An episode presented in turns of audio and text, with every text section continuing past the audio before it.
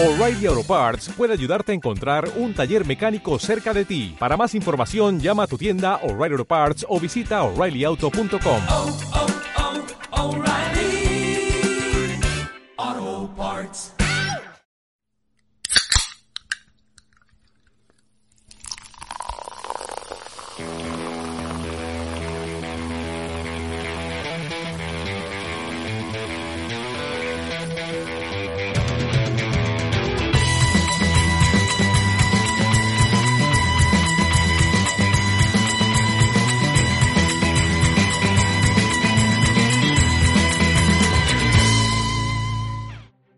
Bienvenidos a Fuera de Record, vuestro podcast de cine.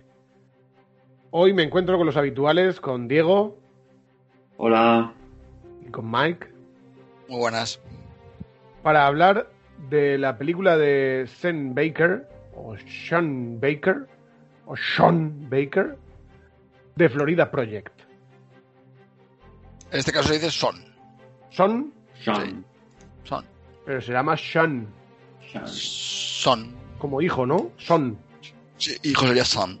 Como con una. Y Sean sería con la H por ahí en medio. Y Shane, ¿no? Sería. Mm. Bueno, pues una vez que hemos aclarado este dilema lingüístico, Mm. os dejamos con el tráiler. Se acabó, os he avisado una sola gota más y os largáis. Venga ya, hombre. Fuera ya. Es que fuera se va a derretir. Dentro también se derrite. Pero Bobby. Muchas gracias. Pues de qué. Al hombre que vive aquí lo detienen a menudo. En estos cuartos de aquí no podemos entrar. Pero vamos a entrar. ¡Ah, ah, ah! ¿Nos puede dar algo suelto, por favor? El médico dice que tenemos asma y que tenemos que comer helado inmediatamente. Aquí tenés. Hailey, tenemos un problema. Abre. ¿Trabajo nuevo? Sí. Si trabajas, ¿quién cuida de Mooney? ¡Que tengan un buen día! ¡Te quiero, Bobby! Yo también te quiero. Bueno, ¿y qué me podéis comentar de nuestro querido Son Baker? Sean Baker. ¿Lo conocíais alguno o algo? Pues yo, yo he de decir que tengo en buena estima a este director, la verdad. Me, me gusta bastante lo que he visto de él. ¿Qué has visto de él? Bueno, veamos, pues eh, no, no es un realizador que, ten- que sea muy prolífico, bueno, al menos de momento, claro. Eh, tiene películas tempranas que no son muy conocidas, eh, pero bueno, tendrá, yo creo que tendrá largos, tendrá como unos 6, 5 o 6. pero yo creo que destacó en el 2012, pienso yo, con Starlet. Creo que fue una película con la que empezó a- a destacar.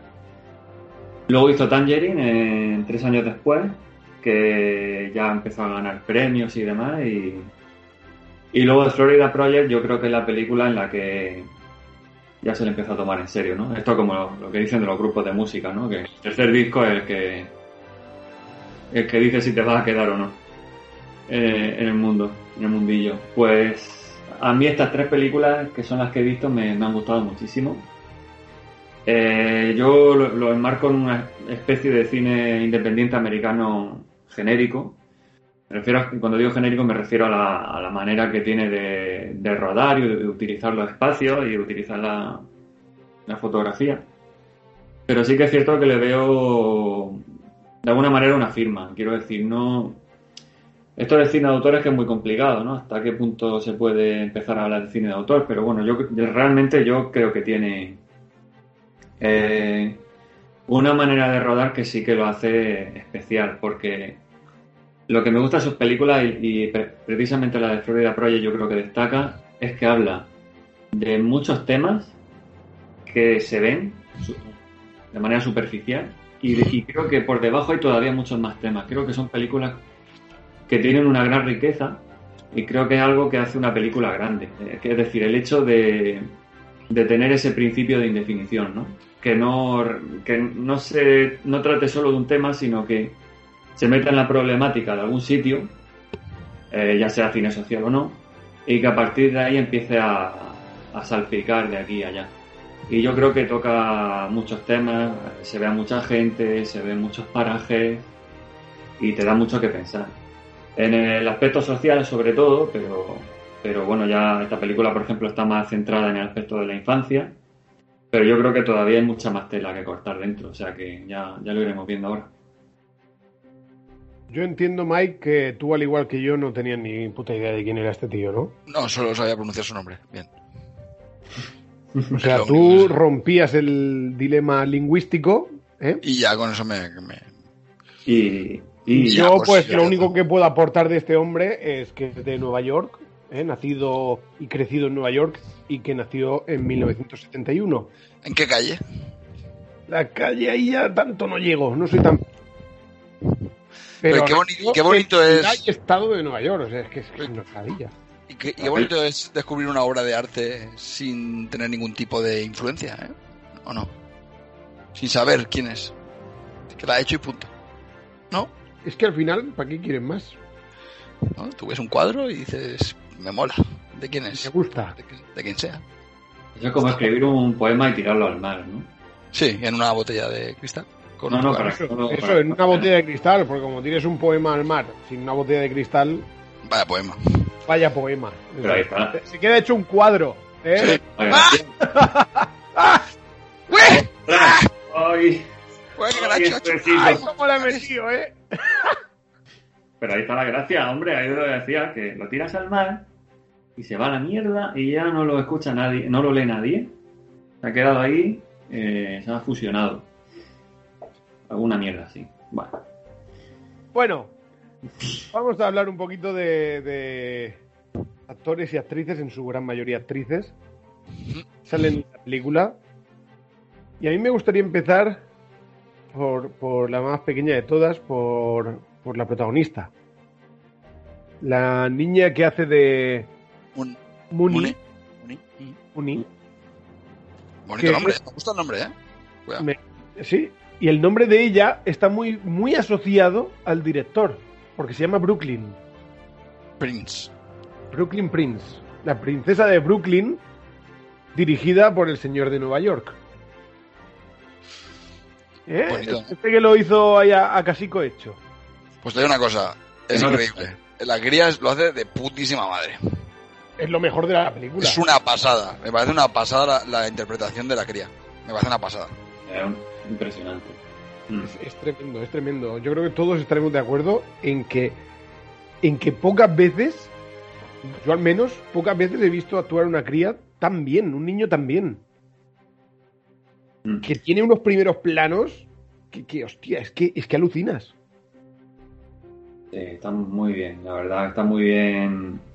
No sé, eh, es que yo no sé, la verdad, para mí es un misterio cómo hay gente que tiene esa capacidad para trabajar con críos, de verdad, para, para llevarlo hasta. Pero de la cría tiene que ser algo innato también, ¿eh? Cuidado. No, no, digo a partir de ahí. Sí, sí. No, digo a partir de que la cría vaya directamente a ser una estrella. Digo a partir incluso de ahí. O sea, es que es muy difícil, muy difícil. Me parece, por ejemplo, una pasada en la parte final, bueno, en la parte final no, en, en el último momento donde sale ella de frente a la cámara, esos pucheros de niño, tío, ¿cómo los hace? Eso es un espectáculo. O sea, Es ahí parece que le estaban dando pellizcos o algo porque, porque Es increíble. Vamos Sí, a ver. Pero es que eso no lo hace ni un niño ni un adulto. Quiero decir, es que es, es que eso es imposible. Es una de las cosas más difíciles que pueden existir a la hora de actuar. Ya no, pero no llorar, sino hacer pucheros. Claro, el movimiento ese convulso de la barbilla Exactamente. y de la boca, ese movimiento convulso casi de tic, es complejísimo. Mm. Es muy, muy, muy difícil. La cría, joder, lo controla como, como si nada. A lo mejor dentro de 15 años no lo hace ni de coña igual de bien, ¿sabes? A lo mejor es algo innato, pero a la vez de, de niño, que solamente un niño puede llegar a, a controlar. Que a lo mejor ella cuando se haga adulta no llega a controlar eso. No, no, claro, sí. eh, de hecho, hay muchos niños que precisamente por ser niños actúan bien. Es decir, que eso Claro, lo pierden con el tiempo. Y hay muchísimos casos, afortunadamente, eh, en la historia, a- o sea, a base de décadas, que, que han dejado trabajos impresionantes. Y me acuerdo yo de uno, mira, em, ¿os acordáis de la película esta de vampiros de ah, Déjame entrar, la sueca? Sí. Eh, que creo que es de 2000 de 2008. La niña esa que, bueno, impresionó, bueno, fue... Se tiraron un buen tiempo eh, haciéndose todo el circuito de festivales y la niña era causó sensación porque la, la interpretación es un espectáculo. Y yo creo que, bueno, yo creo que no está cogiendo ese nivel dramático que tuvo ahí y lo está quiero decir que no lo está perpetuando vamos no creo yo que esté destacando la verdad no no he escuchado nada más de ella Entonces es posible que luego creciendo se pierda esa, esa no sé esa Pasa bastante, pasa bastante. Sí.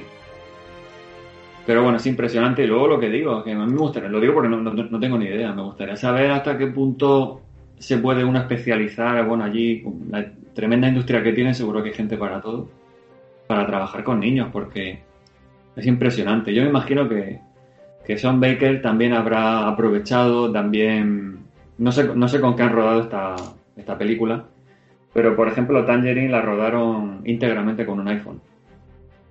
Eh, por las calles de, de Los Ángeles. Y no sé si a lo mejor eso ayuda, ¿sabes? Porque tú imagínate, tirando ahí de 35 milímetros no puedes poner a la cría a, a rodar durante 8 horas hasta que le salga algo, ¿no? Porque te deja una barbaridad, ¿no? Se pierde presupuesto en eso. Quiero Sí, decir, pero no se- sí que es no verdad- puede dar mucho. Mm. Por ahí, por ahí, por lo que tú dices, sí que es verdad que hay veces que cambia. El, el tipo de lente se nota que cambia durante el rodaje. Y por ejemplo, cuando ella está comiendo la cría en el, en el hotel y está hablando a la cámara, en el buffet. sí, en el buffet, que es también por el tramo final, y está hablándole a la cámara, ahí por ejemplo sí que se nota que el tipo de lente es distinta a cuando hay pues estos planos de, de planos más planos abiertos o cuando incluso están en el hotel de normal.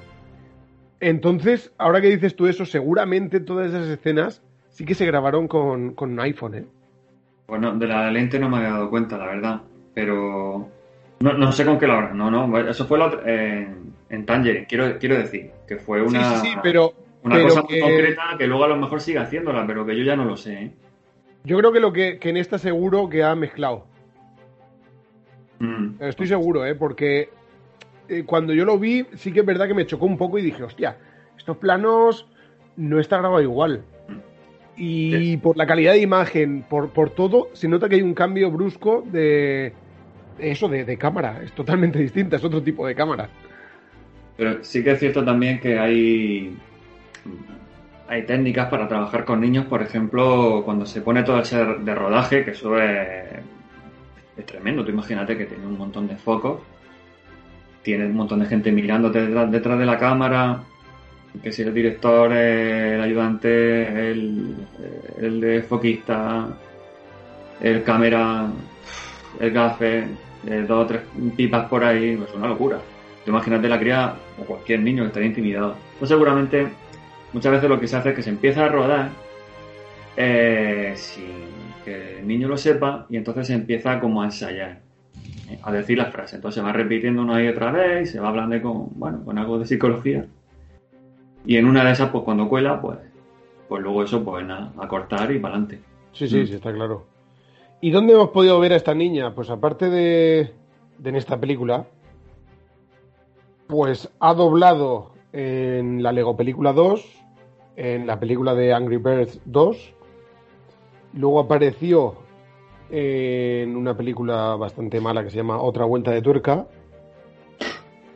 y este pasado año 2020 hizo la película de El Magnífico Iván para Disney Plus, que ha sido su última producción. Ostras, Esta va de, va de cabeza a, A ¿cómo se- Disney, ¿eh? a, a Disney, a lo del high school.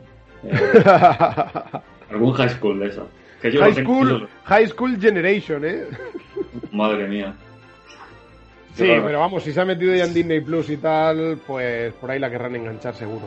Claro, si termina la película, iba a decirlo más, ¿no? Termina la película ahí, que se mete en Disney, ¿no? Claro, lo que voy a decir, la suerte es que, que tienes que ver esto a Michael Jackson, vivo. Bueno, es, es chica, no es una niña, no le interesaría. Toma ya. Vale, la- Está en los cora- está Michael Jackson está en, en nuestros corazones. Viva el rey del pop. Viva, viva.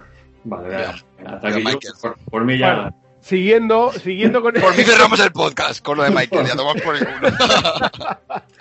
siguiendo con, con la madre de la niña, Uf, nos encontramos a Brie Binaite, que en la peli hace de Halley, mm, como el cometa, y la verdad es que pasa por la peli como un cometa, ¿eh? Me cago en la leche. menuda yonki, ¿no? Vale. Pues una cosa que me sorprendió es que los tatuajes son de verdad. Sí, la que me acabo de dar cuenta viendo fotos. Sí, sí. Y me sorprendió mucho porque justo después de ver la peli eh, me metí a ver el, el casting y a ver dónde había salido algunos y, y vi precisamente la foto que tiene en IMDB y los tatuajes de, de los pecho. pechos son de verdad y me quedé a cuadros como diciendo, hostia, pero joder, mm, Es lituana, ¿eh? Ella. es lituana. Tela, del 93. Me hace, me hace gracia, estoy, estoy viendo yo también el IMDb, me, me hace gracia los yankees, ¿no? Eh, que te ponen casi la calle en- cuando nacen en Estados Unidos. Sí, y aquí pone Aquí ponen Lituania. en Lituania, en, en algún punto en un país que tiene 12 millones de kilómetros cuadrados, ¿sabes? Estación Narnia. Eh, centro en el armario. ¿Qué más da si no es americana, no? ¿Qué más da si no es americana? Molaría, molaría que hubieran puesto en lo que era la Unión Soviética. Sí. En algún eh, lugar recóndito de la antigua Unión Soviética. Por. Ciudadana del mundo. Sí. Sobra. Ex, ex comunista. Y para, para, que, para, que la- para que el americano medio se haga una idea, claro. Claro, Pero- claro. pero el papel también lo interpreta bastante decentemente, ¿eh? A mí me gustó mucho, la verdad. Pero si está todo el mundo muy bien, si está esta película es que es una pasada, la verdad. Yo creo que, que Uy, uy, uy, Alfonso y Diego, creo que vais a tener hoy un. un cuidadito. Sí, que sacar los sables. Bueno, y, y a esta chica, yo la única producción fuera del, más allá de lo que es esta película que A sacar conozco sí. Es la serie No, de pero los Netflix, sables no. es la, la serie de Netflix de, de OA, que sale en tres episodios, o sea que tampoco hace una colaboración muy extensa. Pero vamos, que yo es lo único que conozco de, de esta chica. No he Mm. llegado a ver nada, nada más. Pero la verdad es que eso me sorprende que, que gente que, que defiende también los papeles No, hagan, no tengan tanta no carrera ahí. tengan más tirón después, sobre todo cuando la crítica ha alabado tanto esta película, ¿no? Es que vete a saber, yo, yo muchas veces pongo la, la serie del séquito de ejemplo. Es que para que salga un proyecto adelante, la cantidad de cosas que ocurren, la manera, la cantidad de maneras que hay de cerrar un trato con tan, Luego todo, todo depende de la gente, ¿no? con tantos egos de por medio, y, y no lo digo de broma, con tanta droga de por medio, con tanta gente tan loca. Es que no sabes, al final cada, cada proyecto es un pequeño milagro. Desde una película independiente que tiene mucho que decir hasta la última de Transformers. Es que, es, es que solo con ver los entresijos estos de Hollywood en, en- en las películas o en las series que traten el tema, te das cuenta de, de que es todo, está todo, es, es como un, como un vórtice de entropía. Es que es pura anarquía. No sé, yo lo veo así, yo no sé cómo vosotros lo veis, no sé si habéis visto la serie de Séquito. Sí, sí. Pero es que es una, es que es una barbaridad. Es que un día, que te- eh, hablando por teléfono, ¿no? Como lo llaman allí, funny people, ¿no? Que siempre están enganchados al teléfono. Vamos a quedar en el sitio a almorzar, quiero que conozcas a no sé quién, te voy a mandar un vídeo de un casting de no sé quién. Claro, pero es que todo No me mandaste a no sé quién, vete a la mierda, que te den por culo, no sé qué. Luego al día siguiente como si nada, luego... lo- O sea, es que es Pero es una... que todo, todo depende allí en Hollywood de, de la gente que tengas. Es que al final, un buen actor con una gente de mierda no consigue ningún puto papel. Pero, pero, pero eso te estoy diciendo, pero es que más Claro, allá... claro, por eso. Pero pasa, eso pasa en Hollywood y pasa en el fútbol, en la NBA. A ver, el talento yo- es importante, pero que te muevan es muy importante también, ¿eh? Pero yo, pero yo creo que en Hollywood es mucho más voluble todo, todo esto, ¿eh? Porque es todo más, más explosivo. Es que esta gente, y no lo digo de broma también, yo creo que tiene mucha influencia la droga y la manera que tiene esa gente de, de funcionar. Que se puede ir un proyecto a la mierda con, con cualquier estupidez. Claro, no sé, sí, sí, claro, sí. sé que se va, que se te ha ido el, el, el cristal que te has tomado, se te ha ido la olla una noche, has llamado a quien no debía, a la hora, una hora inadecuada, no sé, un proyecto a la mierda, cosas así, es que es acojonante. Por eso te digo que la, la mujer está, pues vete a saber. ¿Por qué no ha tenido más papeles relevantes? Sí, sí. Lo mismo tiene que darle aún más droga al cuerpo. Pues vete a saber, pues igual ese es el problema. Es que- ¿Quieres ser actor? Dale droga al cuerpo. Bueno, no sé si queréis hablar de alguien más. Yo hablaría de Willem Dafoe. Bueno, yo creo que está todo dicho de Willem Pero Dafoe. es que de Willem. Dafoe ya hablamos. Amigo, eh, amigo del programa. Amigo del- Hemos hablado en dos, en dos podcasts, ¿no? Hemos hablado en El Faro y hemos hablado en el podcast también de Siete Hermanas. Mm. Y es que, es que no hace falta decir nada más. Es un grande. En esta película lo vuelve a demostrar. Sin, sin tampoco calentar. Grandes alardes. Ya, ya, sí, sí. Grandes Está, alardes. está pero- está sobrio, lo que quieres decir, sí. Sí, sí, sí, sí. Pero encima el tío se le ve más en forma casi que, que en las últimas películas que yo he visto, ¿eh? Se le ve más delgado, más fino. Joder, da gusto verlo, ¿eh? De verdad. Muy bien. ¿Y cómo, y cómo arregla las luces? eh? Ahí, en- lo mismo te arregla una luz que le echa bronca al del taxi. Y que te dice que no puede fumar en la habitación. O sea, es que... Es un crack. Sí. Yo creo que incluso serviría de eso, William. Yo es que creo que de verdad el hombre ese es muy apañado, ¿eh? Sí, debe- sí. Tiene cara de apañado. Eh, buena gente. Qué picaruelo. Está invitado cuando quiera venir al programa. Siempre decimos.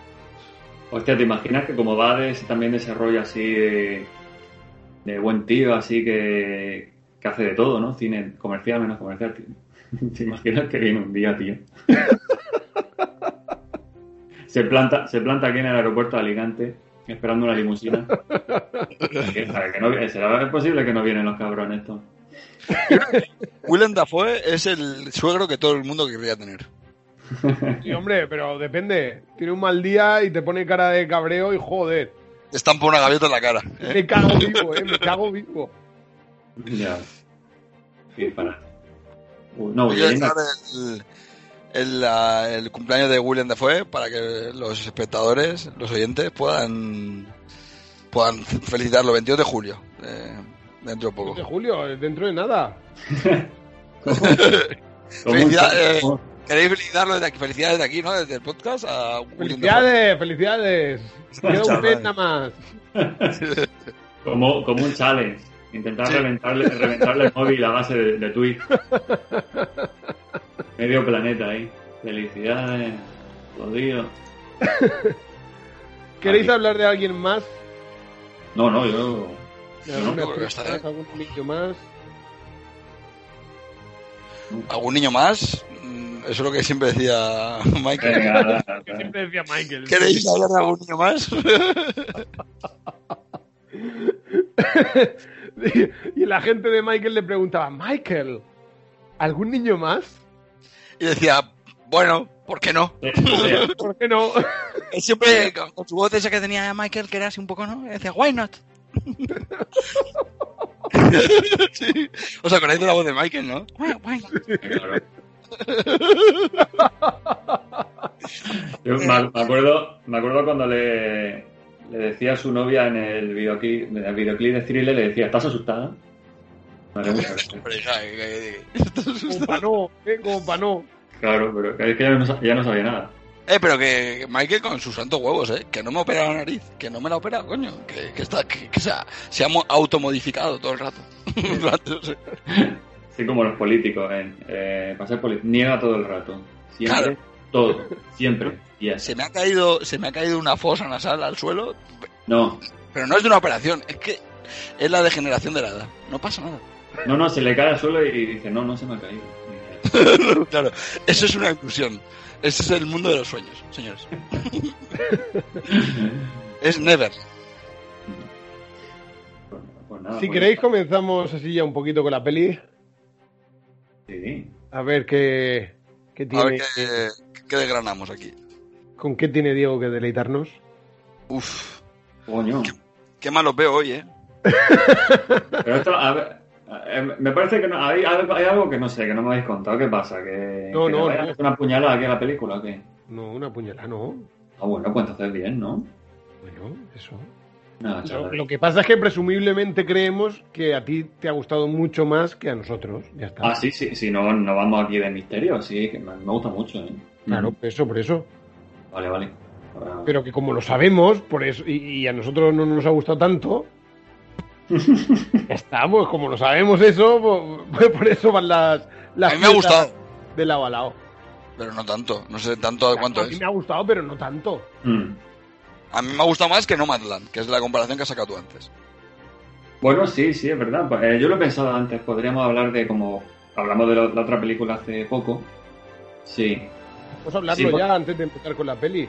Es la Yo lo que he comparativa, dicho ¿eh? antes, lo que he dicho off the record con, con Mike, es que realmente, eh, para mí, Nomadland y The Florida Project, tratando temas diversos, son el mismo género, son el mismo estilo de película. sí. A ver, Diego. Sí, sí, yo lo pienso igual, ¿eh? A Yo ver, creo que tú pensarás igual también, ¿no? a ver, esta especie de. Documental, reportaje Sí. social, ¿no? Un poco así. No, Sí. este de documental no, no tiene nada. No, no, pero reportaje social, reportaje social. La otra más de documental.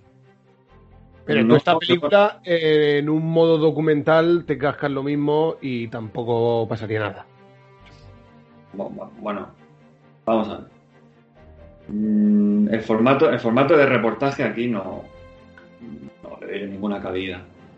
Eh, diferencias que hay, digo, tal y como yo lo entiendo. Eh, lo que podemos llamar como un cine independiente, marca de la casa eh, americano, cine independiente estadounidense, porque hay diferencias con otro cine independiente, porque eh, mm, utilizan su, idiosincrasia, su, su manera de ver la vida, evidentemente un cine de corte social. Entonces, claro, eh, al final se, se, se crea una, una, una brecha, digamos, una, distancia con el cine independiente, digamos, de otros países. Lo comparten, evidentemente, comparten la fotografía y, comparten el, ritmo que pretenden darle que le da un toque documental, por así decirlo, pero es un toque, quiero decir, no tiene nada que ver con el formato. En la de Nomadland lo que pasa es que, tal, y como hablamos nosotros, claro, esto es una en nuestra, nuestro punto de vista, y seguro que la directora evidentemente lo hizo a caso hecho, pero para mi gusto, y creo que para de vosotros, se hizo la picha un lío. Porque al final genera tanto, mm, o sea, en la información que trata de, o sea, que digamos que empaqueta y trata de, de, de comunicar, está empaquetada muy e- con, ese, con ese patrón de documental. Entonces al final te deja la sensación de que un documental hubiera sido lo más pertinente.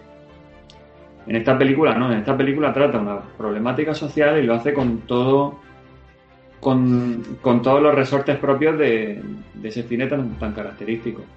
Pero yo me encontré, por ejemplo, eh, a lo que te quiero hacer referencia, sobre todo en el momento en, en el que yo pensaba que eran prácticamente la misma película. Yo me encontré con que llevaba una hora de película y no tenía ni puta idea de dónde me quería conducir. La- Quiero esta- decir, eso me pasó, eso me pasó con Nomadland, ¿no? Que no sabía hacia dónde me quería llevar. Y con esto me pasó. Y es que el problema, para mí, que al final todo eso se resuelve en esta película, mucho mejor que en Nomadland, ahí estaremos de acuerdo. Pero el problema para mí de esta película es que pasa una hora y veinte y seguimos teniendo esa falta de no sé hacia dónde me quiere llevar. Vale, sí. ¿Qué pasa? Un, un segundito. ¿Qué Sí, sí, pasa? vale. que, que esta película dura una hora y cincuenta, mientras que Nomadland dura una hora y media. Quiero decir, la sensación en Nomadland de que no te lleva a ningún lado, esta no la tiene porque al final sí que te conduce a un punto X, ¿no? Pero para mí, al ser 20 minutos más larga, la sensación de que me estoy perdiendo también se prolonga mucho más. No sé si me entiendes. Sí, sí. Porque Yo- la introducción en sí no queda tan definida, a lo mejor como en Nomadland, y me da la sensación de que tenemos una hora, o una hora y cinco, una hora y diez de introducción. Me parece muy excesivo. Fíjate, muy excesivo. Aquí lo que pasa es que lo, creo que lo enfocas de una manera muy académica. Quiero decir, esto no es cine de arte y ensayo, es es cierto. Pero la idea de, de un guion de hierro, de que se te presente algo, de que haya un nudo y un desa- O sea, una- esa, esa cosa tan encorsetada, en este tipo de cine, mm, digamos, no se prodiga tanto. Eh, esto es como ver en los 70 lo que eran, digamos, los albores del cine independiente americano, podemos, como por ejemplo John Cassavetes con películas como Faces o películas de este estilo, o Maridos. Eh, la cosa no va por ahí. Yo te entiendo, pero claro, es que la manera de acercarse a este cine tiene que ser distinta. Eso no quiere decir que tengas que preparar o no, no. Pero te tienes que dejar llevar un poco. Entonces, mm, yo creo que se, se compensa con lo que tú dices, porque yo creo que, y solo la he visto una vez, pero yo creo que la película está gana con, si la ves una segunda, una segunda vez, una tercera, o lo que tú quieras. Porque creo que es lo que estaba diciendo antes, creo que trata de manera superficial muchos asuntos, pero creo que tiene por debajo otros tantos. Creo que en ese sentido es muy rica. Porque creo que no desperdicia ningún plano y no desperdicia ni un minuto. Porque tú lo que ves al principio, aunque como dices tú, tarde en ponerlo todo en su sitio, es hablar de la niñez, de hablar de la problemática social, también en cierto modo habla de la crisis de- económica de 2008, ¿no? Del bombazo que dio, de cómo se vive en los, en- iba a decir en los suburbios, los suburbios mm, es otra cosa en Estados Unidos, pero bueno, eh, digamos en, en los márgenes, ¿no? Eh, y- pero también habla de Florida. No sé si habéis visto, la- es que la fotografía me parece una maravilla. La cantidad de sitios tan estrambóticos que hay allí. Hay- o sea, Sí, sí. hay un sitio que es una naranja gigante. Sí, ese, ese Está sitio acojonante. chulísimo, ¿eh? Está guapísimo, pero, pero es que es un cine muy colorido que, es propio de- de- del director de Baker. Pero es que los, los sin estos, ¿no? Los hoteles estos de tan, tan de paso, o sea, tiene toda también toda esa, esa mística de, del cine este de paso, ¿no? Que a mí eh, ese, ese toque de mm, antropológico, por así decirlo, me gusta a mí mucho en el cine. Que habla de, del cine este en, en sitios de márgenes, que retratan el sitio de margen. O, dicho de otra manera, lo que sería un cine marginal. Eh, porque te habla de sitios que no están dentro de la sociedad, pero de alguna manera viven bajo sus reglas. O sea, es una combinación letal. Y yo creo que ahí tiene mucha chicha. Las películas que saben sacársela, claro. No sé, aquí en España me acabo de acordar, pues, por ejemplo, la película de Barrio, ¿no? Eh, o la película del Bola. O sea, cine así que tiene un componente social muy fuerte. Y si ya meten niños ya, la película, eh, si se hace con, con buena, con cabeza, yo creo que son películas que tienen mucho contenido, porque claro, eh, esa vida allí es bastante complicada, pero es que luego hablan de la, aquí hablan de la prostitución de manera oblicua. Eh, también de la vida de, del personaje este de, de Willem Dafoe, ¿no? De cómo esa gente tiene que lidiar pues con, pues con eso, con toda la gente que se le escuela por ahí, más indeseables que otros. Aparece un pederasta. Eh, no sé, es que es acojonante. O sea, yo creo que es una película que tiene mucha enjundia. Lo que pasa es que todo eso forma parte de un todo. Entonces, digamos a lo mejor que tú la ves un poco desdibujada, que yo te entiendo perfectamente, porque no te acaban de decir, vale, esta película va a ir de eh, prostitución, por ejemplo. Pues esa cosa yo creo que este cine no, no suele tenerla. No, pienso yo. Yo estoy cómodo con, con la sensación de no saber durante un tiempo, quiero decir. Ya, me puedo tragar 40 minutos de película perfectamente, como los primeros 40 minutos, y a mí me parecían muy entretenidos. Pero cuando ya llevo una hora y diez, una hora y cuarto y sigo igual, ya se me empieza a hacer cuesta arriba. No, a si mí se me ha hecho más corta que la otra, eso también te lo digo, ¿eh? A a pesar de la duración. Sí, te entiendo que necesitas como un punch ahí para A que mí- la película te tenga enganchado. Lo que pasa es que ya te digo que en cierto modo es como una virtud de esta, o sea, otra cosa evidentemente que, que tú no lo valores así, claro, claro que sí, pero que yo creo que en cierto modo, tío, es como una virtud más de la película, ¿eh? Porque tú estás metido ahí, o sea, te meten un follón y estás dentro con, el- con ese toque, ¿no? De, de cámara en mano, no sé qué, que estás metido ahí, tío, estás no sabes qué va a pasar lo siguiente, no sabes cómo lo va a liar, la va a liar la madre, la próxima cosa que va a liar. Eh, ¿Qué va a hacer Willem Dafoe, tío? Que casi se carga un tío, ¿no? Que se le cae un bote de pintura. O sea, la película está ahí, tiene una tensión superficial que está muy bien llevada. Y luego al final la película explota, ¿no? Que es también una cosa muy de de, este, del director este, ¿no? Y bueno, y de muchos más directores, ¿no? Que la película tenga al final como un epílogo así durillo, ¿no? En este caso es, pues nada, que entran servicios sociales y arrasan. A mí, por ejemplo, me jode que cuando la película me empieza a interesar más, me la corten, quiero decir. Es que a mí, la película me empieza, desde el principio me empieza interesando bastante. Me parece muy atractiva, me parece muy bien rodada, me parece fantástica, de verdad que sí, ¿eh? te lo digo en serio. Conforme empieza la peli, me parece fantástica. Pero conforme va pasando el tiempo, como que poco a poco se me va haciendo bola. Porque, por eso mismo que te he dicho, ¿no? Porque no ocurren, ocurren muchas cosas, pero todas son intrascendentes. Es, es como se va acumulando, es como un... Se va acum- acumulando, pero luego realmente no, es- no tiene un componente acumulativo, porque casi todo lo que ocurre no, no te lleva a ningún lado. O sea, no tiene nada que ver al final con la trama final. Hombre, en cierto modo sí. Quiero, No, quiero me decir- jodas, en cierto, ¿qué tiene modo, que en ver cierto el- modo sí. ¿Qué tiene que ver el pedófilo con la trama final? No, pero eso es más superficial, pero sí que tiene que ver que le meta un palizón a su amiga. Vale, que le meta un palizón a su amiga, sí, pero es que eso ocurre, eh, lo tengo apuntado encima, es que eso ocurre en el minuto una hora y veinticinco, no me jodas. Pero va- vamos a ver, pero la cosa es que esta película lo que trata de hacer es, es, digamos, eh, hacerte entrar en esa, en ese, en, ese- en esa vida, en cómo se vive allí, y, y- y, digamos mm, intentar sacar el, el componente ese de cotidianeidad, precisamente de hechos superficiales, porque allí no puede haber un tiroteo un día, otro día que no sé, o sea, no pueden ocurrir todo el rato cosas barbaridades. Entonces tiene que estar mm, todo trufado de eh, cositas pequeñas, ¿no? Como que los críos se escondan debajo de la mesa de, de Willem Dafoe porque y así de alguna manera también van dibujando a los personajes, ¿no? Que son muy revoltosos, que los críos son unos cabrones. Entonces todo eso se va acumulando y te va haciendo un dibujo de cómo se vive allí, de cuál es la forma de vida, la problemática de esa parte, pues, de esa parte del mundo. Y luego también tiene de alguna manera un- una parte conclusiva, porque eh, bueno, los servicios sociales, digamos que cierra un poco la película, pero tampoco tiene esa cosa de que es lo que te he dicho antes, no, no es, es que no es el patrón ese de guion de hierro, o sea, no, no trata de yo te entiendo, si yo, uno si yo eso lo acabó en entiendo. la cárcel, otro acabó muerto, el otro acabó Escucha, aquí. No, no, no. Si yo eso lo entiendo y yo eso no lo buscaba cuando empecé a ver la peli. Yo ya sabía que eso no me lo iban a dar.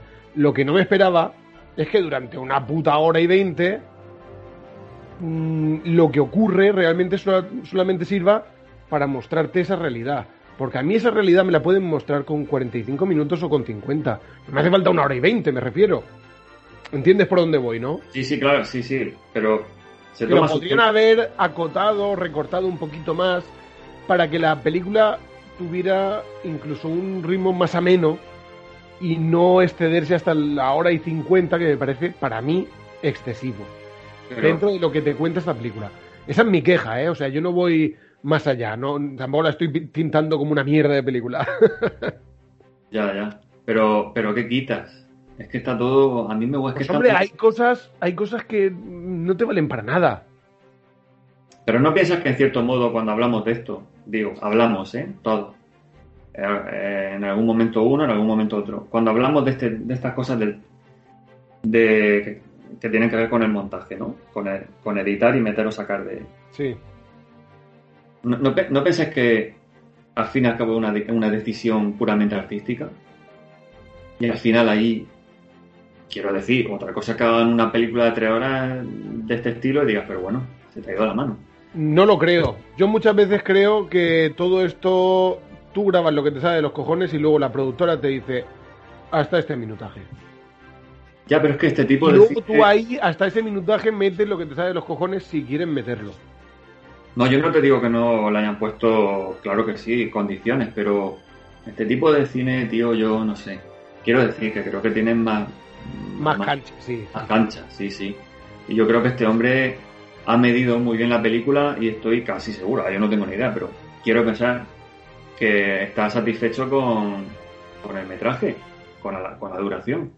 Porque yo, Yo por te digo que, que 15 o 20 minuticos menos yo lo habría agradecido y, y me habría gustado mucho más, ¿eh? Te lo digo en serio. No, sí, sí te, sí te entiendo, pero, pero teniendo en cuenta el, el, patrón de este tipo de cine. Yo, la verdad, tío, yo es que no le veo que le, fal- que le sobre ni un minuto, ¿eh? En serio, ¿eh? Bueno, pues esa es la discusión real entre tu punto de vista y el mío, ¿no? Sí, sí, y luego, por es, una cuestión de tiempo, como la peli, ¿no? Una cuestión de tiempo. no, de verdad, una cuestión de tiempo sí que es, desde luego, porque iba, iba a estallar, iba a estallar de alguna manera. ¿Qué, qué Pero es el, que-? ¿Qué es el tiempo, realmente? Mm. Pero, por ejemplo, por ejemplo el- eh, eh, antes de que se me olvide, que lo has mencionado tú, lo del pederasta, pues dibuja un poco el personaje de Willem Dafoe, de que, de que es una persona, mm, mm, no sé, que, que es la persona más con más humanidad a lo mejor del sitio, ¿no? Una persona comprensiva, que Compasiva, sí, compasiva. compasivo, muy compasivo, Pero aguanta. es que a William mucho. Defoe te lo están, te lo están describiendo y definiendo en, en 50 escenas y de esas 50, si, si le quitas 10, te digo yo que no pasa nada. La del pederasta, por ejemplo, a mí me gusta esa escena. Me parece que, que conforme lo va empujando y le quita la lata de la mano y le mete hostias, le quita la cartera y tal, me parece todo eso que está chulísimo. O sea, me encanta esa escena, ¿eh? de verdad. Pero a lo mejor la de la pintura me parece una puta mierda. Pero es que son, pero digamos, a ver, Alfonso, es que son, tal y como lo entiendo yo, son escenas de transición. Es decir, tú en la película tienes sí. que, de alguna manera tienes que aflojar para que el ritmo sea... Esto es lo que me contaban a mí, eh, eh, porque me, me lo han contado directores, quiero decir, esto es como, esto es como una... En la línea temporal esto es como una sierra, ¿no? Como una sierra de esta, ¿no? Que tiene un pico, baja, ¿no? Sube, baja, ¿sabes lo que te Sí, digo? ciclos, lo que se llaman ciclos, sí. la película está, por lo general, digamos, lo- gente profesional sabe perfectamente lo que hace y al final todo eso está medidísimo para que la película tenga una tensión que ni suba ni baje. Y luego ya los picos ya depende de hasta dónde quieres. Si quieres llevarlo todo al final y que explote, si quieres que la película trabaje un poco más en llano. Pero siempre tiene que haber esa tensión de poner un, un además esto en el cine independiente ocurre mucho, ¿no? Que a lo mejor, pues eso que dices tú, a lo mejor de repente te ponen a Willem Dafoe eh, cobrando el, el alquiler, pero de un de un cliente, de un, ¿cómo se de un, de un huésped que luego no se vuelve a ver. Pero son escenas que te meten de cotidianidad, que le dan, digamos, como una homogeneidad a la película. Entonces lo que hace es que tú naturalices el, eh, dónde estás.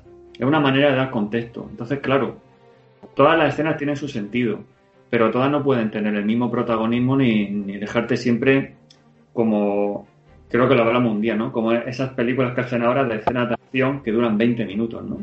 Sí. 20 minutos reventando coches, con persecución. Sí. Claro, y eso, este tipo de cine es que directamente es que no lo persigue, no es que, que tenga una que tenga una falta de eso, es que no lo persigue. Yo Claro, no sé claro. qué, yo no sé qué piensa Mike, que, que habla un poco, pero yo creo que hay demasiadas escenas que no te llevan a ningún lado ni que te cuentan nada realmente. No sé qué pensarás tú, Mike. A ver, que hay intrascendencias escenas. Sí, pero que también coincido un poco en, en lo que dice Diego, que creo que también es el curso natural de que tiene que asumir la película. No sé. Es que te mete en la No, vida... no me disgusta tanto como me disgusta en Nomadland, sinceramente, la comparativa. Eh, a mí se me ha hecho más la radiografía social que hace esta película, me gusta mucho más de la manera que la ejecuta que en la otra. Entonces sí, vale, por lo de la mm, pintura que se le caiga en comparación con la escena del pederasta, pues la verdad es que tiene menos, menos potencia, pero... Y que se puede saltar o pasar, pues puede ser, pero tampoco me molesta a mí, personalmente. Si me, permitís que me acabo de acordar, os voy a poner un ejemplo de lo que yo quiero decir. Em, para que veáis eso de esa tensión que se intenta mantener siempre. La, la mujer es un, es un desastre, ¿no? Con su hija la está malcriando, y bueno, está muy bien medido todo, ¿no? Por ejemplo, cómo habla delante de ella, ¿no? Eh, y cómo ella la quería... Pero también está bien medida, perdona que te interrumpa un segundo, que a pesar de eso, y a mí sí que se me queda ese pozo, eh, a pesar de ser, entre comillas, a efectos em, canónicos lo que es una mala madre, mm, también le aporta otras cosas. Y creo que eso también lo, lo dibuja bien la película, ¿eh? Pues yo, me- yo me No sé está- si lo, veis, lo habéis visto vosotros. Sí, yo sí que lo he visto. Quiero decir, la escena De hecho, le, ap- le aporta varias cosas positivas, no todo en Por negativo. ejemplo, la escena de libertad total de disfrute total, de, de meterte debajo de la lluvia y bailar o lo que hicieran, que no me acuerdo muy bien. Eso me parece también estar rienda suelta al, al vínculo que tienen como madre e hija o a que la niña se exprese en ese contexto de una manera, eh, digamos, libre y, y que aprenda también un poco de, de- de la naturaleza y de todo lo que le rodea. No Yo sé si, a mí me ha quedado ese pozo un poco, eh, también. Sí, sí, sí. sí. No me- no me- yo, no me, yo no me fui a la cama después de ver la película diciendo, vaya hija de puta la madre, vaya hija de puta. A mí se me queda también un poco eh, A mí me da penica. penica de decir, hostia, si es que realmente no lo está haciendo bien, pero habría que ver el background de la madre un poco, que eso ya no, no entra en la película tanto, porque habla del presente, de, de dónde viene no sabemos, em, para por qué se comporta así, pero se comporta así y se comporta y hace cosas que están mal, pero de alguna manera su intención no es esa tampoco del todo. Y hay otra, eh, otra escena que, que me viene a la cabeza, que es bastante notoria, que es cuando ella queda con un tipo, que supuestamente es un cliente no sé qué, y, la, y le dice, vete a duchar, vete a bañarte. Y de repente el tío entra en el baño. De alguna manera, vale, sí, no lo está haciendo muy bien, pero... eh, es prostituta, quiero decirte, su modo de vida. O que vaya vendiendo perfumes por ahí y chaveando cuatro mierdas, vale, pero de alguna manera lo hace desde un punto de vista que es como que no sabe, hacer, no sabe hacerlo mejor. Porque habrá madres que, lo que a pesar de eso actúan con una mala intención sobre las hijas o sobre los hijos. Sí, pero a ella no se le ve. No Eso sé. es cierto. A mí se me ha quedado un poco eso. A ver, No sé, pues, perdona que te he interrumpido. No, no, pues es que mira, iba, eh, que iba a decir, es que hay una escena que creo que es muy ilustrativa de, de cómo se lleva el ritmo la película y lo has dicho tú justo esa. Eh, El tipo que entra. al- no, la, la escena es que si os das cuenta empieza diciéndole algo que es mm, de lo que debería ser una madre, que le, que le da un horario. Le dice, fíjate, eso son, dos frases, le dice, prepárate para bañarte, o algo así, ¿no? Como de repente una madre está ejerciendo de madre, cosa que no había ocurrido hasta, hasta ese momento. Entonces se va a bañarse. Por eso digo de, de, de qué medio está todo para que esa tensión esté siempre en continuo mm, subida y bajada, ¿no? Flujo, reflujo, por así decirlo. Prepárate que vete a bañarte, ¿no? Como la madre dándole un horario a la cría, dándole una disciplina. Se mete en el baño, joder, y entra entra un cliente. O sea, es que toda la película está generando esa tensión. Por Pero eso yo no veo que- tensión, yo no veo tensión ahí. Bueno, Alfonso, ¿por qué quieres que te diga, hijo? Pues vale, si es que, pero, pero, No peleéis, hombre. pero está todo muy bien medido. Es que eso es lo que digo. Puede Pero estar yo- bien yo- medido, pero, pero parece que está bien medido. Pero incluso esa parte que, que he aportado, que creo que tú nos has dicho, Diego, que es la parte que, que también está bien medida, la parte de que la madre es, es una, mala, es una mala madre, en teoría, pero, uf, eh, a ver, es tan mala madre como realmente la sociedad o lo que está establecido como mala, como mala madre es. Y a mí ese, ese, ese, ese dilema me lo dejó un poco, eh, en la cabeza. Pon- Pone una compresa en un cristal. Quiero decir, ese tío en cuanto se enfada, en cuanto se enfada explota. Es una niña. Si en cierto modo lo que pasa es que la niña, su hija, es una víctima de ella. Y ella posiblemente lo fue de otra persona. O sea, que es una víctima, sí. Pero el comportamiento que tiene es terrible. Es reprobable, por Y supuesto. la niña, y la niña se la tienen que quitar sí o sí cuanto antes. Y ya está. O sea, que es un desastre. Sí, pero y con la y con la pregunta que le hacen los de servicios sociales de hostia, tan hija de puta soy yo, tan mala madre, y a vosotros que sois X5 o 6, se os ha escapado en un minuto. Bueno, pero eso es la típica cosa darle la vuelta. Lo hace con Pues a mí me encantó ese momento, Pues ¿eh? me pare- pero ya, pero me parece que pone de relieve perfectamente lo que te estoy diciendo yo. Pero yo creo que lo hace constantemente. Es una, es una persona, es una persona que nunca se re- Alfonso coincide en eso. La película te deja la pregunta, ¿eh? De decir, ¿es tan mala madre? Tal cual, esa pregunta, ¿eh? ¿Es tan mala madre como em, pensamos? Puede ser negligente en muchas cosas, pero no Su- considero que, sin lugar a dudas. Que, Claro. una- que, que esté su hija bañándose y ella eh, haciendo un servicio con un cliente, eso no está nada bien, es reprobable, sin lugar a dudas. Pero que ella la quiere y que lo intenta hacer lo mejor posible dentro de sus posibilidades o de su background, eso también lo deja ahí la película. Y a mí me deja esa pregunta abierta, abierta, ¿eh? que no digo que, que la conteste. No, yo no creo que la conteste tampoco. A ver, eh, la niña se va a jugar todos los días sin que su madre sepa dónde está. De hecho, se va a una urbanización abandonada. Y hay la otra madre, la sudamericana. ¿Qué, La qué? sudamericana deja a su hija por ahí perdida de la mano de Dios. Pues, pues, Y en teoría pues tiene un, un comportamiento mejor. ¿no? Pero, pero que la otra también sea mala madre quita que la otra sea buena, de repente. Es que no, es que la otra en teoría, en contraposición, parece buena madre. O incluso la. Me refiero a la sudamericana, no a la que le pega, sino a la mujer A más la- mayor. A la abuela. La abuelica esa que hay. Eh, lo digo con esa, incluso. Y ahora ya incidiendo en, en el aspecto este. Incluso a la, a la que le pega, a la de los tatuajes también. Eh, en teoría, también lo deja a su hijo que vaya por ahí. Que sí que es verdad que después lo, lo mete en vereda. Sí, es que sí, en cierto modo son personas que de alguna manera al final muestran algún tipo de pretensión de enderezarse, porque por ejemplo la mujer que trabaja en la, en la hamburguesería esa o lo que sea, que se apiada de su amiga y le saca comida, esa mm, dudo yo que vamos poniéndose en el peor de los casos a lo mejor sí, pero no creo yo que esté pensando en ponerse a puta. Y la otra es que es una bala perdida. Quiero decir que al final todo el mundo se endereza menos esta tía. Y lo que hace constantemente veo yo es, a ver, que no se responsabiliza de nada. Es como una niña, o sea, cualquier cosa le intenta dar la vuelta. Y tú que hiciste esto y a mí que me dices de que tú lo otro. O sea, es como un comportamiento irascible y agresivo todo el rato de una persona que está totalmente perdida. Es un desastre. Quiero decir que en ese sentido a mí no me generó ningún debate. O sea, es la viva imagen de, de, una infancia jodida por las circunstancias. Son una víctima, pues eso que te digo, la niña es una víctima y la otra pues será una víctima de otra persona. Y respecto a lo del final, Pero eh, eso no justifica, eso no justifica de alguna manera eh, su comportamiento. no, no- lo puedes justifi- no puedes justificar que tenga una criatura viviendo en esas condiciones de vida de ninguna de las maneras.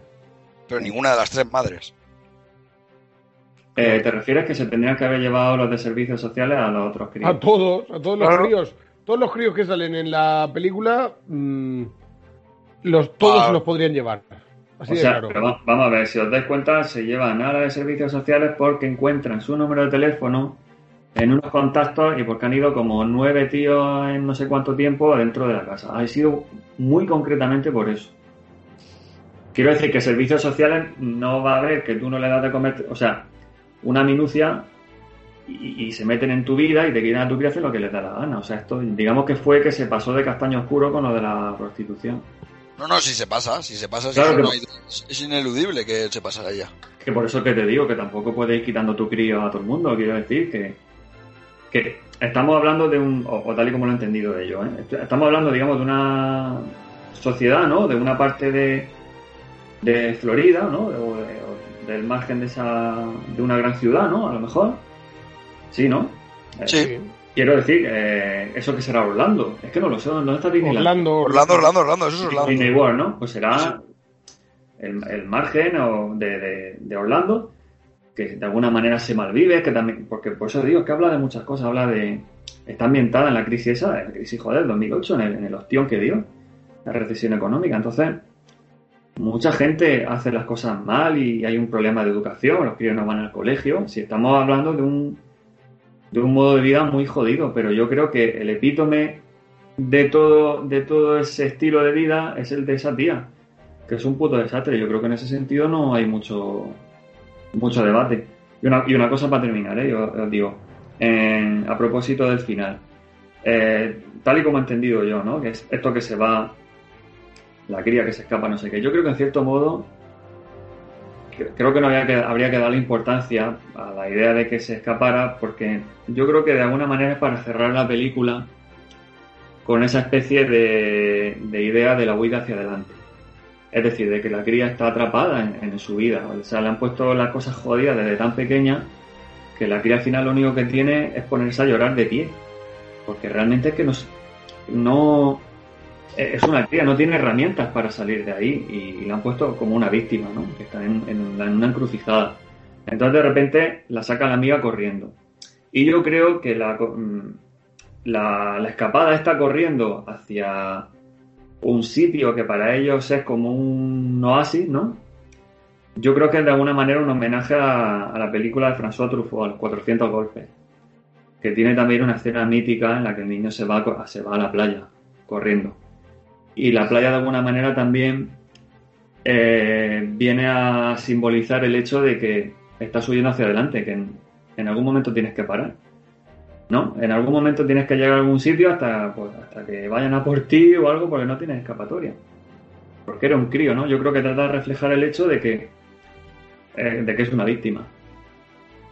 Un poco así. A mí el final, también lo he hablado con Mike of the Record, a mí el final lo que menos me ha gustado de la película, sin lugar a duda. Sí, a mí también. Yo creo que posiblemente sea lo mejor. de verdad. Para que veas tú, ¿eh? Pero- Porque yo tampoco entiendo la referencia que tú marcas ahí de... Bueno, yo creo que tiene. eh, que este hombre tiene recursos suficientes como para no utilizar en el- eh, un homenaje en el sentido de que no sé cómo cerrar la película, la voy a hacer como la hizo este tío hace décadas. No se trata tanto de eso. Yo creo Pero que. es que, pero es que el problema de tener un guion, tío, si el guion no es sólido, tú no llegas al. O sea, si el guion es sólido, tú no llegas al final diciendo no sé cómo coño cerrar esta película. No Es me no. jodas, es que a mí me dio la sensación de que llegó al final y dijo, pues que corran y a tomar por culo y chapo. Y la musiquica de Disney. Se me acaba la puta idea, ¿sabes? Y ya está. Y, y no tiene. No le encuentro un sentido real, ni siquiera estético, con el resto de la película. pues eso- eso es No ha salido Disney, Disney World en toda la puta película. Lo han comentado una sola vez en la película. Y de repente me lo plantas ahí, una escena donde llegan a Disney World y toda la polla. Pues la verdad es que me dejó mm, frío, no, congelado. Me dejó sub-cero. Pues pre- precisamente eso es lo que te quería decir, que creo que el final está muy bien hilado con toda la película. Que yo precisamente creo que la gracia que tiene eso, que es un. Es un final muy digno, la verdad, para lo que quiere decir. Quiero decir que está muy bien pensado. Eh, la idea de la huida hacia adelante, que no está ligada exclusivamente a la infancia, porque una- huida hacia adelante es lo que hizo Bonnie y Clyde, eh, por ejemplo, o, lo que hace. O lo que hace. Ay, no me acuerdo cómo se llama el actor, bueno, da igual. En Cowboy de Medianoche, por ejemplo. Eso es una huida hacia adelante del libro. Eh, pero en, el caso de la infancia, tiene mucho que ver con la idea de querer plasmar la, la- la idea de que los niños son unas víctimas. Es decir, que esta criatura en la película hace twerking y, se hace selfie, no sé qué. Una niña que está creciendo con lo que está viendo y es una víctima. Quiero decir que lo que trata de reflejar es eso, es, que al final eh, mm, acaba llorando desconsolada de pie y la, y la- la amiga la saca y salen corriendo. O sea, es como que no, no tener otra herramienta, o sea, salir por patas. Es una manera simbólica. Ya, pues, por eso te digo, como ya hizo Truffaut, de alguna manera es como seguir la estela de esa idea a la hora, a la hora de hablar de, de una infancia muy dura. Eh, en ese caso era en la Francia, no sé si era de los 50 o así. De, de- de que, de que no le queda otra cosa a la criatura y al final lo que hace es salir corriendo. Es simplemente eso, es un. Bueno, es eso es lo que hace durante toda la película, sí, sí. es una idea simbólica. No, sí, sí, que sí que está muy bien hecha, o sea, está muy bien. O sea, es una. Eh, Es un final que está naturalizado, digamos, es muy, queda muy homogéneo con el final, digamos. Eso no quiere final así no me termina de convencer, pero sí que es verdad que lo que, que entiendo es lo que tú que lo que puede llegar a plasmar. No el y va, final, y sino, va- y sino va- otros recursos recurrentes que ahí va a coincidir un poco mi escena favorita con la niña yéndose por ahí a a donde está la, eh, pues la casa esta donde queman o Sí. a donde está el lago este que se quedan ahí y tal. Eso sí que es verdad. eh, Eso es lo que ocurre. Es la única manera de evadirse claro. de, de su realidad. Es que eh, lo- los aunque no sepa decirlo, la cría evidentemente a lo mejor no sabe cómo expresarlo, pero esa est- estabilidad que necesita, de repente en, en ese mundo que para ella es todo un juego, es irse a una casa abandonada, es escupir a un coche y, y digamos que aparentemente son felices, están metidos en un agujero del que cada vez va a ser más difícil salir. Y al final, la idea esa de Disney que está un poco mm, digamos, presente aquí y allá, en la película, por ejemplo, cuando van los brasileños, ¿no? Que quieren ir al resort este de Disney, que es solo como, digamos, como para gente que tiene dinero. Y ellos no pueden salir de, de el hostal ese de mala muerte. Está la idea ahí de que vayan donde vayan, son sitios potencialmente mm, jodidos o complicados. Pero está ese sitio que, que durante generaciones ha significado Disney, ¿no? que es como un sitio puro, ¿no? Donde no ocurre nada, donde se te va a tratar bien y no vas a tener eh, a policía llegando a tu casa, porreando la puerta, servicio social, a tu madre gritando o vomitando o pegándole una paliza a una amiga o algo así. Entonces se va a escudarse. O sea, yo creo que la cría lo que quiere es ir a, a correr a, a abrazarse con Goofy. Quiero decir, esa es la idea. claro. Pero es que no le queda otro sitio, tío. Al final, eh, van a, la- a Ellos corren a todos sitios, van a descampados, van a todos lados. Joder, al final de la película, tío, lo único que le queda un- es mm, colarse ahí en Disney World y a ver si cuela. Eso. Que no les queda otro sitio. Pero ya, pero la ejecución del final a mí no me convence con ese rollo de cogerse de las manos ahí acelerado todo, no sé. Me, me estoy teniendo ahora un flashback de- del podcast aquel que hicimos de Burning, donde estamos tú y yo exactamente en la misma posición y creo que exactamente vamos a dar la misma nota y creo que exactamente va a acabar todo eh, igual, clavado. Yo creo que exactamente voy a coger una cerveza, ¿eh? Porque está, se está escalando la tensión aquí, ¿eh? Bueno, y si queréis, no sé quién querrá, podemos empezar ya con, con las escenas No, no favoritas de... ¿eh? ¿Qué? No empecéis conmigo. ¿Quieres empezar tú? Sí, Dale, dale. Eh, empieza. tengo dos escenas favoritas. Una en plano estamos en- con dos. en clave comedia, que la habéis dicho ya, en realidad. Y otra por la fotografía y también por lo que por lo que expresan esas huidas hacia adelante, que sí que creo que están bien tiradas durante la peli y en el, y en el final me convencen menos. La de comedia es cuando tira la compresa al cristal, que me partí la polla, la verdad. me pareció muy bueno. Eh, y también plasma perfectamente el carácter eh, totalmente mm, caótico y decadente de esta persona.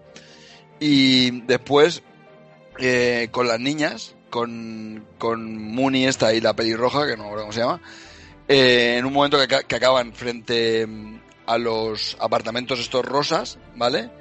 Y de espaldas, con las coletas, y está el arco iris. Me parece una fotografía preciosa ese momento. Joder, está guapísima esa, ¿eh? Está guapísima, sí, sí, sí. Muy chula. Diego, sigue tú. Pues yo voy a coger dos. O también, ¿vale? Por si acaso. Eh, la, eh, la primera la, la escena esta en la que van a la casa que luego incendia.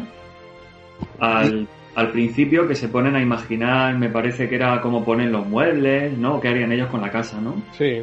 que me parece una metáfora de, de eso, de que de que son chavales que están, pues eso, a merced de, la vida que le han dado y bueno, ellos viven felices porque son libres y corren y hacen lo que quieren, pero ellos no son conscientes de que realmente están atrapados. Entonces es durillo, ¿no? Eh, tiene su toque dramático, ¿no? Verlos imaginando una casa o viéndose haciendo ese tipo de planes, ¿no? Bueno, planes de futuro, ¿no? Eh, y luego nada, luego, luego, eh, no es una escena, es como un apunte, que, que se va repitiendo durante la primera parte de la película, que tienen ellos como un sitio en, en los apartamentos, Violeta, que es como debajo de la escalera, ¿no? Que se juntan ahí sentados en el suelo y hablan, ¿no? Sí. Que ocurre como tres o cuatro veces, ¿no? Que me, Con me- lo del helado también y todo el rollo, sí. Exacto, exacto. Eh, Me gusta el, ese rinconcito que tienen para ellos, ¿no? Que se reproduce en la película así tres o cuatro veces. Y me gusta mucho eso, que van ahí a hacer un poco ahí balance del día o lo que sea. Mm. Bueno, pues yo también voy a decir dos, no voy a ser menos. Podría decir, podría decir cuatro o cinco, ¿eh? O seis. Porque hay muchas escenas que me han gustado bastante. Claro. Hay una que especialmente me hizo me hizo gracia por, por el momento, ¿no? Que es cuando los dos niños están en la recepción de, del hostal este, o del motel, Sí, motel. Y están comiéndose el helado delante de Willem Dafoe. Mm. Y está, uno toma, el otro toma, el otro, se lo van pasando, ¿no? Hasta que cae una gota de helado al suelo Y entonces dice Willem, ¡fuera! ¡Hala! Se Claro, caía una gota. que se claro, está esperando que lo caiga. Claro, claro. Pero me parece súper cómica y súper graciosa ese, ese momento, de verdad, me, me encantó, ¿eh? Está muy chulo, que hacen como un cambio de plano ahí muy rápido. Sí, sí, sí, sí, sí. Hasta- aquí hemos llegado. Y luego otra escena, casualmente las dos que me apunté, eh, sale Willem Dafoe, pero es que me parece que está enorme en esta película también. Y es cuando, cuando va el tío, al, el tío que la madre se había follado, a exigirle que le devuelva las pulseras de Disney World. Entonces llega Willem y tienen la discusión en la puerta. Y me parece una escena que esa escena en particular es de las que más tensión tienen en la película para mí. Y me gustó mucho cómo se genera todo. El tío llama, la otra pasa, eh, le abre la puerta, lo manda a la mierda. Llega Willem allí a, a calmar un poco la situación. Lo vacila defiende ella, la que te inquilina, cagas. Defiende la inquilina.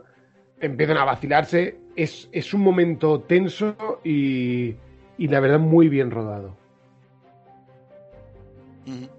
Muy bonito. Pues esas son las mías. Si queréis, seguimos el mismo orden para poner, poner notas. Vale. Lo mismo que hemos hecho. Mike, pon Mike. tu nota. Yo le iba a dar un 6, le iba a dar un 6, pero le voy a dar un 5 y medio por el final. Diego, Yo Eh, soy... siete, siete y medio. Siete y medio. mm, me lo veía venir por ahí, sí, muy bien. Alfonso. Creo que ya lo hemos argumentado todo, ¿eh? Todos nuestros puntos de vista lo hemos argumentado, no hace falta argumentar nada más ahora ya. Yo le voy a poner un 5. Joder, qué barbaridad, por favor. Yo me quedo ahí. Vamos a ver, tengo que decir que para mí, yo sí que voy a argumentar una cosa, para mí, que esto me lo apunté. Actuaciones de 10, Exquisita, sí. dirección de 8, de 7, 8. Y a ver en cómo cuanto baja al- la nota, ¿eh? A ver cómo la vas a En bajar. cuanto al guion, en cuanto al La guion, media te sale jodida, ¿eh? Ya tienes que poner un cero. no, no, no, en cuanto al guion, en cuanto al guion y en cuanto eh, a lo que ya he dicho de que me resultó demasiado larga, o sea, medir los ritmos o incluso montaje, podríamos decirlo, se me queda mm, por debajo del 5.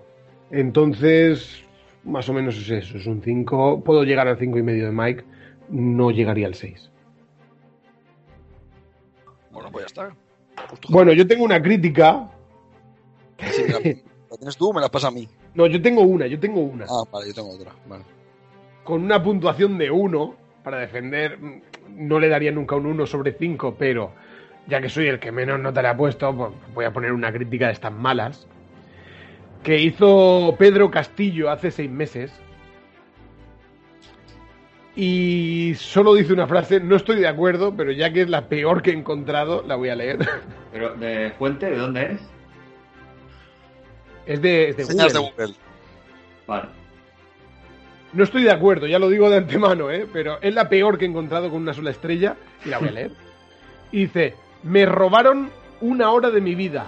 ¿Película? ¿Qué película? Se acabó. Ya está, bueno, sintético es. Hombre, podría haber puesto dos horas, ¿no? Porque más bien está cerca de dos horas. Si fuera solo una hora, pues, tampoco es para reprochar nada, ¿no? Se, refiere- se referirá a alguna parte de la película, no, no a toda. Sí, me- me- Vete a saber. quiero entender yo eso. ¿Quieres que lea yo la crítica de Federico Zambelli? Federico Zambelli, este tiene pinta de italiano, ¿eh? Argentino. Hasta la foto, o argentino, porque la foto y todo, mira, oh, qué guapete el tío. Este hace un mes. Date un beso. Cinco estrellas sobre cinco. Mejor imposible. Y dice, excelente, tremenda. Empecé a llorar a medida que avanzaba la trama. Es demasiado real. Más que real. La realidad extrovertida. Bueno, yo para llorar tampoco la veo. ¿eh? Hombre, yo creo que se, se ha excedido un poco, ¿no? Estaba sensible ese día. La realidad, es- la realidad extrovertida. La realidad extrovertida.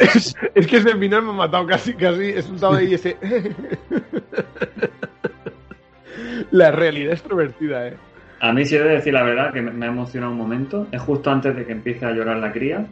Precisamente por, Da penica, da penica. esa por, sí por ver, por ver cuán- cómo acaba en la puerta, rogando, rogando que, que alguien la saque de, de- la mierda de vida en, en la que está, que ella ni siquiera sabe muy bien describir qué es lo que le está pasando. Y ahí me emocioné, luego empezó a llorar y ya me metí más en eso, en el disfrute de ver la interpretación que me quedé. Pero fue eso, nada, medio minuto antes de cuando se va corriendo y empieza a porrear la puerta, ahí, ahí me vine abajo, la verdad. ¿eh? ¿Lágrimas o solo por dentro? No, no, no, sí, eh, que sí, que sí, se me, pus- se me pusieron los ojos perlados. Eh, Ve- Ah, oh, qué bonita, qué bonito, qué bonito. ¿Vale? Es que... Perla, me encanta, me encanta. Qué me encanta. ducho, qué ducho en el castellano, eh, siendo de Murcia. Impresionante. Los ojos perlados. Se me Che, perlados. También lo dijera un argentino esto. Che, los ojos perlados. Me pusieron perlados, ¿viste? Bueno, eso es así. Eh, la verdad que sí, la verdad que sí. Bueno, recordar a la gente que nos pueden seguir y escuchar en iBox, en iTunes, en Spotify, en Google Podcast, en Podimo. Estamos también en YouTube. Y nos podéis dar algo de dinerico en nuestro Patreon. Dinero, nene, al dinero. Y nada, Diego, nos vemos la semana que viene. Venga, muy bien, de acuerdo. Hasta la próxima. Hasta la próxima. Hasta luego, Mike. Un placer. Hasta la próxima, nos vemos en Disney World. La próxima. Vamos a rodar desde allí. Vamos a grabar desde allí. En directo desde Orlando. Gracias por escuchar este podcast de poco éxito.